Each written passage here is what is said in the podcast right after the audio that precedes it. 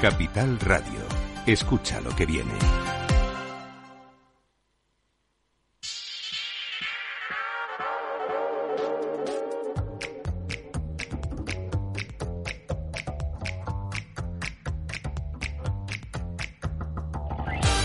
Es el momento de despertar los mercados de Europa. Las pantallas de CMC Market están apuntando a un comienzo de sesión muy tibia, ligerísimamente alcista, apenas rebote tras los recortes de ayer. Ahora mismo dos décimas arriba el futuro del Eurostox en 4.219, 8 puntos de subida. El IBEX sube uno, un punto, en 9.179, no es ni una décima. Y el SP en Estados Unidos una décima, cuatro puntos en 4.127. La sesión asiática tampoco ha tenido movimientos muy llamativos, mixta, ligerísimas subidas.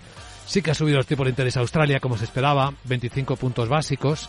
Estamos observando si hay alguna otra tensión, pero el mercado parece estar esperando más noticias de alguna clase. Sandra Torrecillas, buenos días. Buenos días. Eh, tenemos datos macroeconómicos alemanes. Ojo porque la producción industrial en diciembre ha bajado un 3,1% respecto al mes anterior y ese dato es bastante peor de lo que estaba esperando el consenso del mercado. En el conjunto de 2022 la producción industrial alemana ha caído un, es, eh, fue un 0,6% inferior en términos ajustados a 2021 y un 5% por debajo del año anterior a la pandemia, en 2019. Pero también tenemos algo positivo porque los pedidos industriales han subido en el mes de diciembre un 3,2% y en este caso sí que bate previsiones y es el mayor crecimiento en más de un año. En unos minutos esperamos producción industrial en España. Ojo al Tesoro que celebra subasta de letras a 6 y 12 meses y en Estados Unidos balanza comercial y escucharemos con atención al presidente de la FED, Jerome Powell, que interviene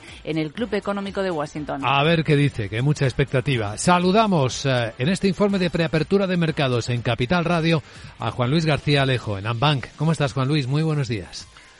Hola, ¿qué tal? Muy buenos días. Tu diagnóstico, ¿qué estás viendo en el mercado?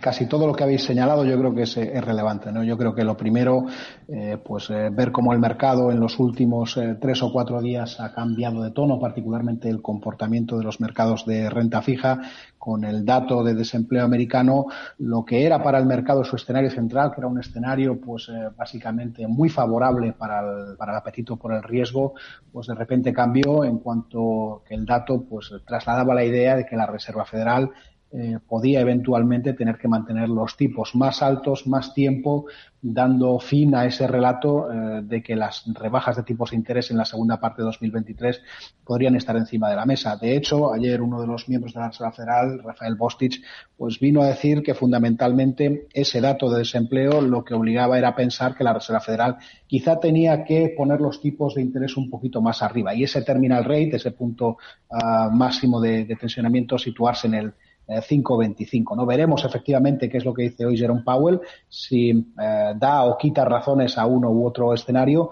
Eh, lo que está claro es que cuando miramos hacia adelante, el impacto de todo el endurecimiento monetario que sabemos que actúa con retardo, va a tener un impacto en la, en la economía. Y estamos viendo algunos signos, también ayer la encuesta de préstamos indicando restricción, los resultados empresariales con presión en márgenes. Yo creo que todavía eh, es pronto para cantar victorias sobre la inflación y no debemos de dejar de prestar atención a un elemento importante para Estados Unidos, que es que el riesgo de caída, de desaceleración del mercado y eventualmente de recesión con lo que tenemos encima de la mesa no es pequeño. Por tanto, las subidas de los mercados a nosotros en este punto, particularmente para los índices americanos, se nos antojan pues un buen punto para vender o cambiar el sesgo de las carteras a más defensivo, salud, consumo no cíclico, eh, de alguna manera farma. Eh, yo creo que quitaríamos sesgo cíclico en las carteras en ese punto. Y en Europa es un poco diferente. En Europa, pues yo creo que el componente fundamental del ingrediente del apetito por el riesgo nos lo da el precio del gas, 50 euros por megavatio aproximadamente, y una situación en la que, pues eh, aquí todavía, desde el punto de vista de actividad y de lo que hagan los bancos centrales, aunque apuntabais, como en el caso alemán, eh, hay una mezcla de noticias, da la sensación de que el Banco Central Europeo todavía tiene un poquito más de trabajo por hacer que la, que la Reserva Federal. Buen diagnóstico. Y gracias por compartirlo, Juan Luis García Alejo en Ambam. Buen martes. Gracias, un saludo. A cotizar enseguida en cuanto abra el mercado, Sandra, los resultados de BNP Paribas. Sí, que en el cuarto trimestre eh, sus cifras han bajado por el aumento de los gastos. El dato es, los datos están por debajo de lo esperado, pero sí que ha elevado objetivos hasta 2025. Y ojo, porque anuncia un plan de recompra de acciones de 5.000 millones de euros. Y ojo, que duplica pérdidas Siemens Energy. En el primer trimestre fiscal hasta casi 600 millones de euros y culpa de ello a los carros a los cargos relacionados con problemas de calidad en Siemens Gamesa.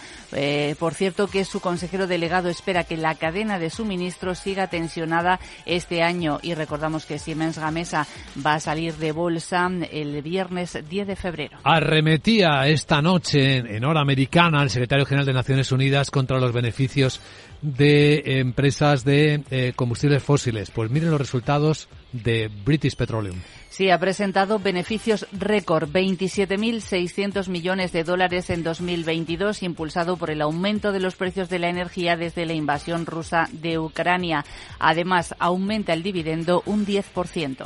Novedades o movimientos Holcim en Estados Unidos. La cementera suiza que se hace con un fabricante de sistemas de techado que se llama Durolax eh, por casi 1.300 millones de dólares y además dice que quiere continuar con esa estrategia de compras en Estados Unidos. En vigilancia tenemos también a Repsol.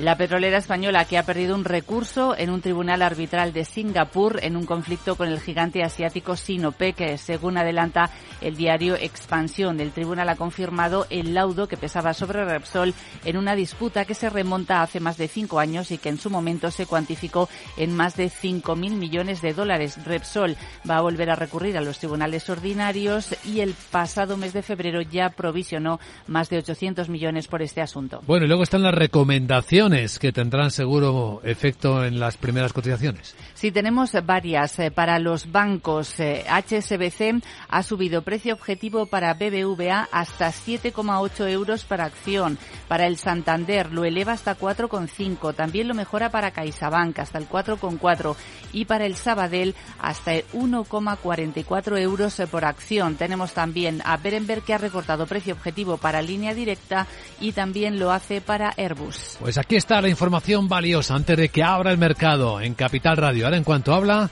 Vamos a analizar la escena, los primeros movimientos con el director de análisis de Bankinter, Ramón Forcada.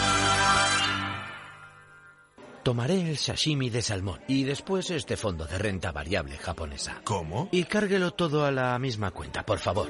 Si eres cliente de Renta 4 Banco, estás acostumbrado a tenerlo todo en el mismo lugar. Realiza pagos con tarjeta, transferencias y domiciliaciones desde tu cuenta de inversión. Entra en r4.com y descubre nuestros servicios gratuitos. Renta 4 Banco, más especialista, más para todos.